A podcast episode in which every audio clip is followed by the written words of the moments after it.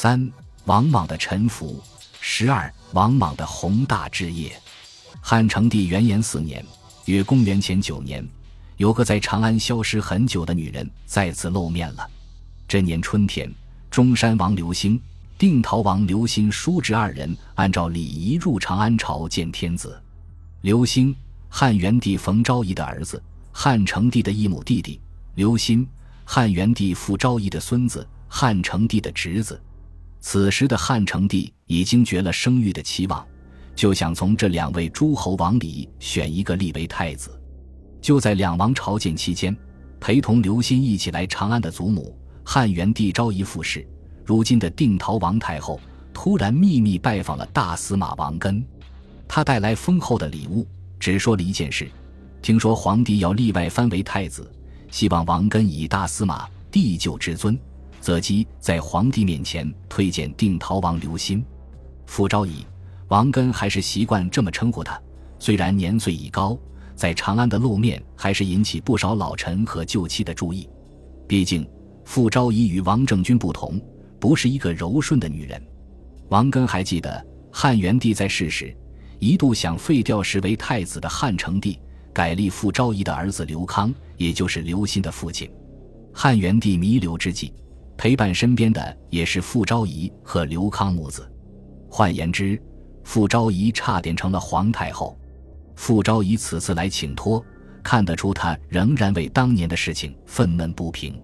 如果昔日傅昭仪当了皇太后，不必说王根，整个王氏家族都会从政治舞台上淡出。但王根还是应允了傅昭仪的请求，因为他知道，一旦汉成帝宴驾。新的皇帝必定会带来新外戚，为了长保王氏家族的禄位，立自己推荐的人为太子，当然再好不过。傅昭仪能够屈尊来世好，将来即使傅氏成了新贵，也会感激自己吧。但王根一定不知道，向来精明能干的傅昭仪，并不止在他身上下注，他同样秘密拜访了赵飞燕皇后赵合德昭仪，向这两位皇帝的枕边人提出了同样的请托。王根也没有深入琢磨，傅昭仪为什么不去求皇太后王政君？汉成帝本人已属意刘歆、王根、赵氏姐妹也推荐刘歆，廷义也认为应该过继侄子而非立帝才符合儒家祭祀的招募顺序。总之，拐过年来二月，刘歆顺利被立为太子，实际上就是把刘歆过继给了汉成帝。根据儒家礼仪，今后刘歆就是汉成帝的儿子。所以，皇帝下诏，命令傅昭仪和刘歆的母亲丁姬都住在长安的定陶国官邸，不能随意与太子见面。换言之，傅昭仪和丁姬都还是定陶王的亲眷，而刘歆已经是皇族，礼仪上的身份超越了血缘上的关系。令人感愧的是，王政君再次展现出他的仁厚善良，延续先帝的临终嘱托，对定陶王一系照顾有加。他向皇帝建议。让傅昭仪和丁姬每十天入太子宫看望刘歆，汉成帝不同意，理由是这不合礼法。王政君认为，刘歆从小是被祖母看大的，允许祖母看望太子和允许奶妈和太子见面能有什么区别？汉成帝想了想，最终同意让傅昭仪每十天见太子一次。丁姬因为没有照顾过刘歆，所以不允许。继承人的确立。使汉成帝登基以来最大的隐患得以消除，王政君的仁爱举动得到朝廷内外的赞誉。后来，口碑较坏的淳于长在王氏家族内部的清洗中倒台，公认具有宰辅之德的王莽被推荐为大司马。种种举动令王氏家族的形象焕然一新，基本不再被人指责为灾异的来源。在灾异影响下持续不安的汉庭，也出现了可贵的稳定局面。皇帝身体健康，选立的太子刘歆举止稳重，雅好文辞，皇室安宁。外廷丞相翟方进是著名的儒学学者，一代名相。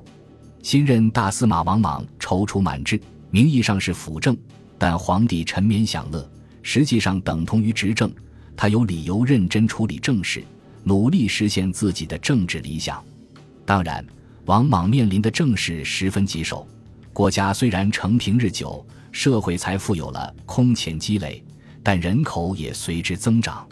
随着土地兼并的日益严重，每逢天灾必有流民，社会经济上贫富差距越来越大。朝廷的税收并没有因此增加很多，迫切需要经济管理制度的改革。祭祀方面更是复杂，朝廷连汉家宗庙该建在哪里、怎么祭祀、祭祀谁、哪些先帝可以毁庙、停止祭祀的意思都还一塌糊涂。其他各类大小问题更是多如牛毛。要想解决这些问题，王莽当然会从自己已有的知识积累、思想资源里寻找出路。他的初步思路是来一个根本性的大变革，通过真正实践儒家的本意。一劳永逸地将其解决。就他个人而言，眼下最重要的是继续保持谦虚谨慎、勤俭节约的形象。当了大司马，王莽的宅邸从门可罗雀变得熙熙攘攘，外朝的官员、内廷的进士有事无事都来拜访他。知道王莽的母亲身体不好，有些人就委派妻子女眷前来向太夫人问讯，搞搞夫人外交。这些盛装的汉朝贵妇们一进王莽家门，就看见一位金钗麻裙的老妇前来迎接。她身上的短衣仅能遮蔽膝盖，都以为是王莽家的老婢，并未在意。直到被迎进屋内，才知道这位老妇是王莽的妻子，不禁十分惊悚。节俭当然值得称颂，但做到这个程度，难免会被认为虚伪。汉武帝时期的公孙弘以丞相之尊盖布缝制的被子。就被时人讥讽为沽名钓誉，王莽这么做也有类似的声音，但是在更多人看来，比起王莽叔叔们的骄奢淫逸，节俭总归不是坏事。而且王莽应该是真没什么钱，因为他上任后在大司马府骗了许多名流，为了招揽人才，几乎散尽了丰邑的收入和皇室的赏赐，钱都花到为国揽才上了。哪里有钱为妻子置办绫罗绸缎呢？汉成帝也感觉到王莽当政后，朝廷的风气为之一变，他的心情越发向好。看起来汉朝似乎挺过了最艰难的时刻，唯独为汉成帝养马的奴仆觉察到一丝不同。随和二年二月，大厩马生角在左耳前围长各二寸，此奴仆发现皇家马厩里有一匹马长脚了。这个再一说明有人将要害上。当时王莽执政，气象一新，什么人会害上？后宫、宰相、潜在的叛乱。巧合的是，就在这个月，丞相翟方进因为一次可疑的星象荧惑守心而被迫自杀。比起这样可怕的天象，皇家马厩里的灾异也就不被人注意了。又过了一个月，三月丙戌，公元前七年四月十七日。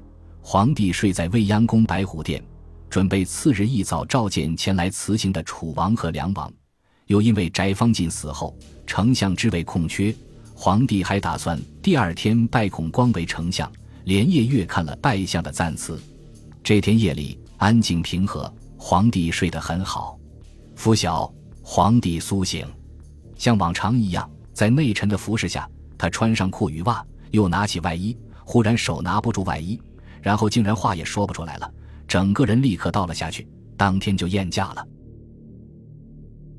本集播放完毕，感谢您的收听，喜欢请订阅加关注，主页有更多精彩内容。